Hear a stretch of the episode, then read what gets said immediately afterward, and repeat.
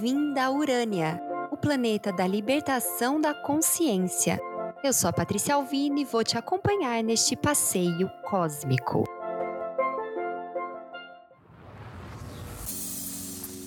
Nos meus atendimentos, no dia a dia, eu vejo que algumas perguntas se repetem muito. É, eu uso a, a conversa terapêutica, o mapa astral e o tarô nos meus atendimentos. E na hora do tarô, é 99,9% dos, das oportunidades das pessoas. Eu, eu acho que eu ainda não peguei uma pessoa, homem, mulher, não importa. Não peguei uma pessoa que não perguntasse sobre amor. Todo mundo pergunta, todo mundo quer saber sobre relacionamento. Acho que é o que mais pega. O que eu mais tenho pensado nos últimos tempos é que as perguntas de amor elas variam, assim, dentro do mesmo tema, existe uma variação, elas estão no mesmo tema, mas elas falam mais ou menos a mesma coisa. Mas a pergunta que muitas pessoas têm feito e que tem me inculcado é: eu quero saber o que, que ele sente por mim, eu quero saber o que ela sente por mim, o que, que tá passando ali dentro. Ela não fala muito, ele não fala muito. E aí isso tem me, me inculcado, assim, eu tô encanada com, com essa questão. Por que, que as pessoas estão com tanto medo de falar o que sentem umas pelas outras? Por que que isso tem sido uma questão que os meus clientes queridos têm trazido pro tarô? Por que que chegou a um ponto em que eu tenho que perguntar para um oráculo o que a pessoa que eu amo sente por mim. Se você pode chegar para a pessoa e perguntar, mas por que que as pessoas não estão perguntando? Por que que eu tenho que perguntar para a pessoa que eu gosto, se ela gosta de mim? O que que tá acontecendo? E eu já ouvi uns papos, eu acho que o nome do filósofo é Bauman, sobre relacionamentos líquidos, né? Sobre a, a sociedade líquida, que a gente está num momento de, de liquidez e que tudo é muito rápido, que tudo é muito fluido, tudo é fast food. E eu acho que essa. Eu não sei se eu diria.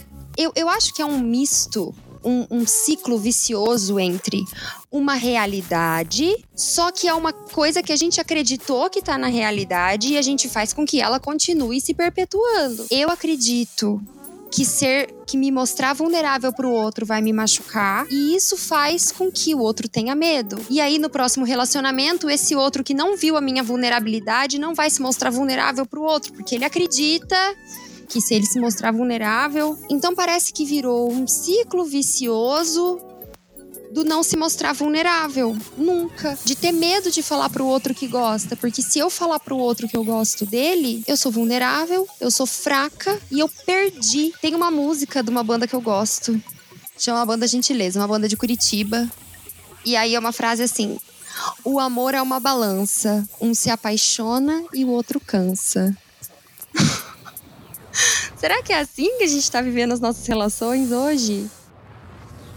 As relações estão se mantendo no superficial, porque se eu me aprofundar, eu tô vulnerável. E se eu tô vulnerável, eu tô à mercê do outro. E isso me leva a uma outra reflexão também que eu fiz com uma amiga que também é uma cliente e que é, vai para um outro, um outro, uma outra vertente, mas da mesma coisa. As pessoas estão buscando espiritualidade e teorias. Vamos falar de teorias. Teorias que as levem a, a, lugares mais elevados de si mesma. Teorias de autoconhecimento, teorias de espiritualidade. E aí elas entram, vamos supor, numa ideia é, que é mais divulgada pelo budismo de não apego, desapego. E a gente tá sendo tão imaturo, tão imaturo, que a gente tá achando que o desapego pregado pelo budismo é o eu não vou assumir um relacionamento. E eu vejo muitos, muitos, principalmente os meninos da, dessa vertente espiritual, assim, não se envolvendo porque, ai não, eu sou muito espiritualizado para me envolver, eu entendo que tudo é passageiro. E aí o que, que acontece? É o que a gente chama do ego entrando pela porta de trás.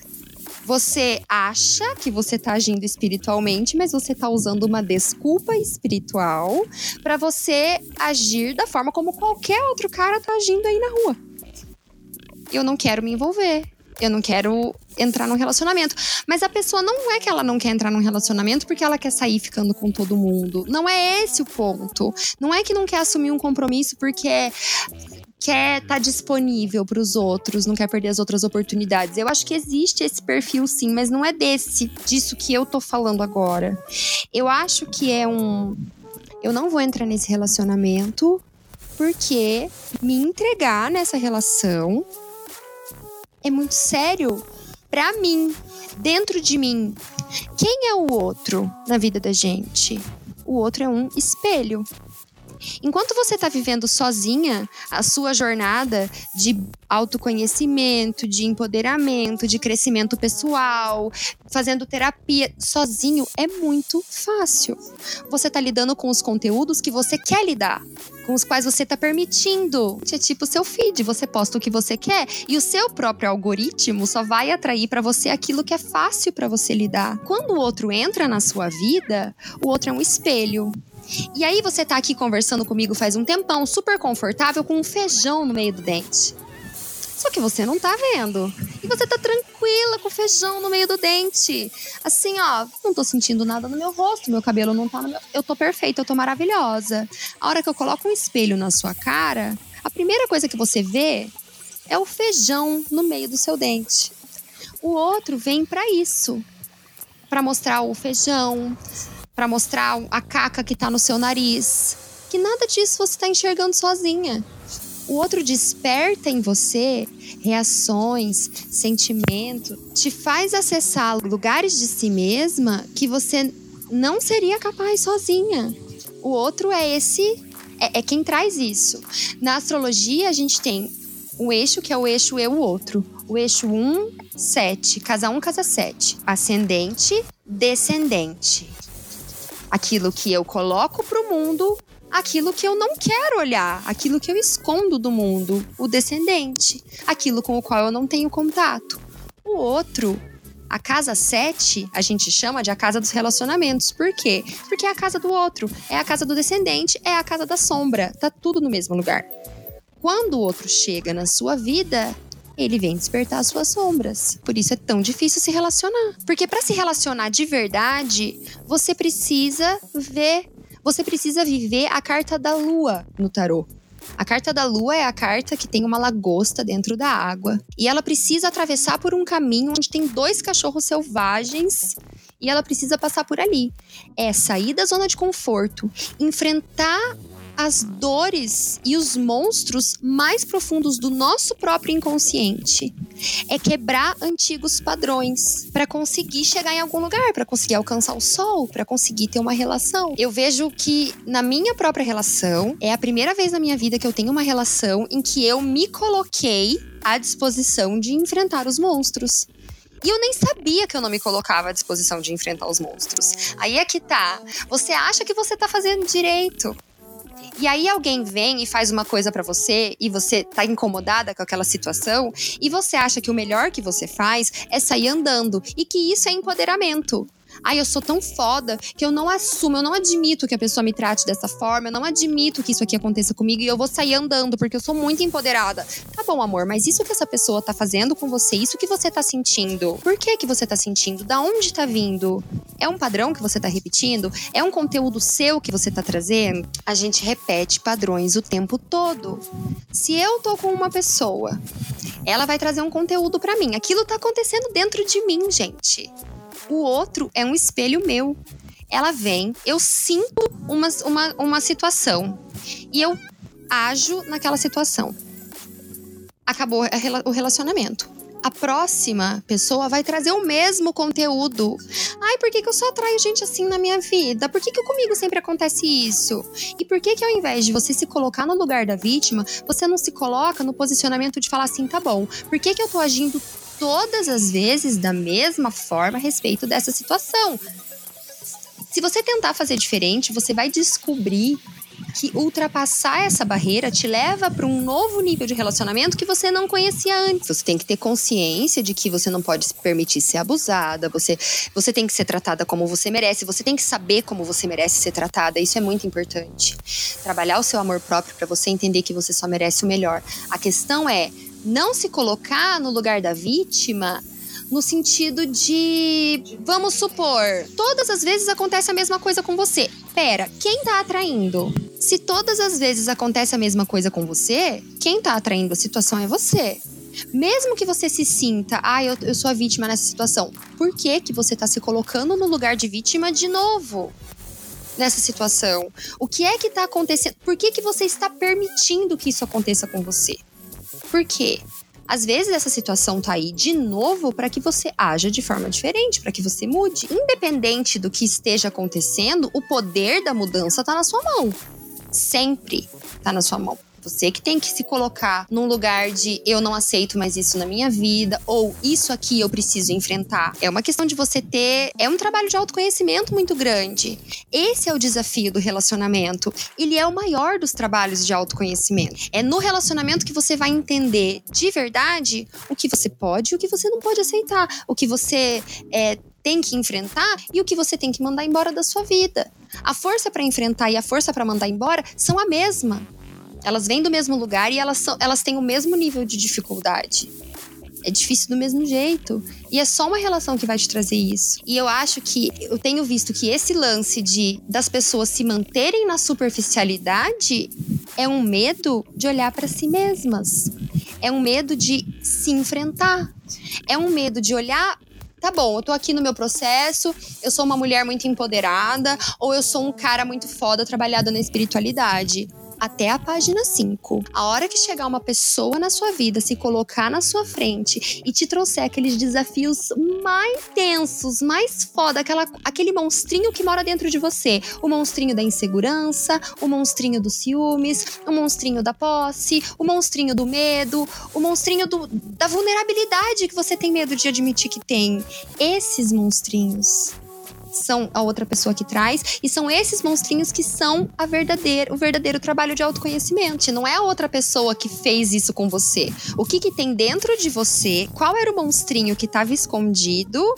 que a pessoa trouxe o petisco certo para ele despertar. Por quê? Por que, que esse monstrinho ainda mora dentro de você? Uma coisa que o Jonas Mazetti, meu professor de Vedanta, fala sempre é que nada vai parar, nada vai passar por nós e vai parar se a gente não tiver o ganchinho para segurar.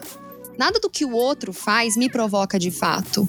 O que faz com que eu me incomode com o que o outro tá fazendo é o ganchinho que eu tenho dentro de mim. E então eu acho que é esse o lance do por que, que as pessoas não estão se entregando nas relações. Elas estão com medo de si mesmas, elas estão com medo de olhar para si mesmas, elas estão com medo de enfrentar uma relação porque a relação, um famoso guru brasileiro costuma citar uma frase muito que eu acho muito relevante. Se a vida é uma escola, os relacionamentos são a universidade. O único jeito de você realmente crescer, se empoderar, passar pelo processo de autoconhecimento, se tornar um ser humano melhor de fato para si mesma, para a sociedade, para o mundo de modo geral, é tendo um relacionamento.